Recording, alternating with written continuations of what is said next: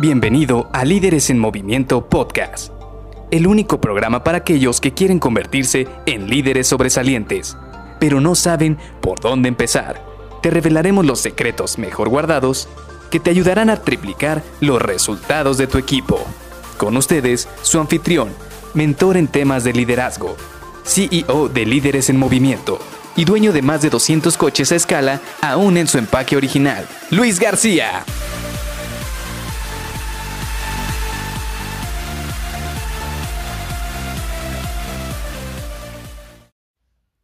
Excelente servicio, 5 estrellas. Hola, ¿qué tal? Soy Luis García y te doy la bienvenida a Líderes en Movimiento Podcast. Vamos a platicar hoy precisamente de esta frase que me da mucha risa. De hecho, estoy sonriendo cada vez que, que, la menciono. Porque, bueno, yo soy millennial y yo utilizo mucho las aplicaciones para lo que es pedir comida, pedir transporte, comprar cosas por internet. Y de repente se popularizó hace un par de años este, esta forma de cómo calificar a lo que son los servicios con estrellitas. Entonces, recuerdo que una de las aplicaciones, si tú le ponías cinco estrellas, entonces ya te ponía excelente servicio. Y esto prácticamente lo estoy diciendo, lo estoy mencionando en este momento porque estoy recordando en estos días que se tiene que dar un poco más de seguimiento a la forma en la cual nosotros reconocemos a nuestros colaboradores. Y obvio, aquí olvidémonos de todo el chiste y todo lo que con lo que iniciamos de, ah, voy a decirles a mis colaboradores, excelente servicio, cinco estrellas, o gran trabajo, cinco estrellas. Porque muchas veces estamos en un ambiente de trabajo con personas un poco mayores o que no van a entender este tipo de chistes.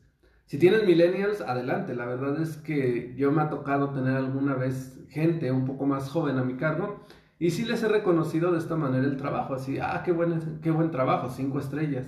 Y ellos inmediatamente hacen link o hacen clic con esta, con esta referencia a las aplicaciones e inmediatamente les gusta ese reconocimiento. Pero dejando esto de lado, es muy importante que reconozcamos las actividades de nuestros colaboradores. Y tú en este momento me dirás, oye, pero es que por eso se les paga, por eso están en las organizaciones, por eso están en las empresas para que den resultados. Y estoy completamente de acuerdo contigo. Sí, tenemos que ver que las personas que están en nuestro equipo, que, que están a nuestro alrededor, den su 100%, que realmente estén honrando el tiempo que están dentro de la organización. Pero también es cierto que hay personas que dan más allá de lo que está dentro de su descripción de puesto. Aquellas personas que tienen hambre, que tienen ganas, que buscan estar sobresaliendo siempre, que quieren ser los mejores y estas personas que siempre están aportando un poquito más de lo que realmente su puesto dice, son las personas que deberíamos estar reconociendo. Sí, también se le hay que reconocer a las personas que, por ejemplo, aun cuando su puesto de trabajo diga que tienen que hacer 10 cotizaciones o 10 ventas o 10 proyectos y nada más alcanzaron 8, pero venían de haber resuelto solo 6 o 5 de estos proyectos, 6 o 5 de estas cotizaciones, pues obviamente están dando un salto, están dando un salto de 5 a 8 y hay que reconocerles eso también. Quizás en tu mente si eres muy estricto vas a decir, sí, pero aún no llegan a la media que yo busco. Es correcto, pero este es un proceso. Y si tienes a una persona que está constantemente superándose, constantemente capacitándose o autocapacitándose para poder superar sus límites, no te sorprenda que el día de mañana no solo de la media, no solo de 10, también de 11, 12, un número más arriba del que tú estás esperando para tus colaboradores. Por eso es muy importante el reconocimiento. Y yo hace mucho tiempo aquí en los episodios del podcast platiqué un poco de esta parte del reconocimiento, cómo reconocer a las personas y en qué foros utilizar. Pero sí es importante recordarte un poco que tiene que ser en el momento exacto.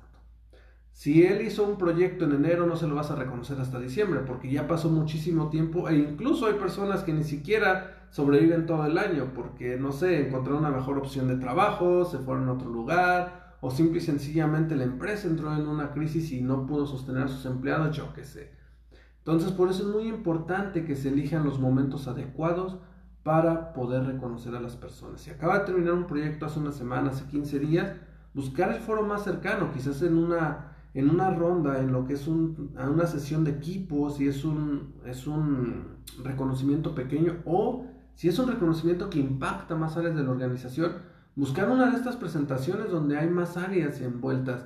Por ejemplo, yo estoy en una de esas organizaciones donde por las mañanas hay una reunión con todas las áreas para que podamos alinear los objetivos diarios. Este es un buen foro en el cual tú puedes decir, ¿sabes qué? Fulanito de tal hizo esta actividad que está muy sobresaliente, hay que reconocerle. Y eso es muy importante. ¿Por qué? Primero por una, porque tu colaborador va a sentirse reconocido por ese trabajo extra que está haciendo. Y eso es lo primero y más importante. Segundo, el mensaje que le estás dando a la organización.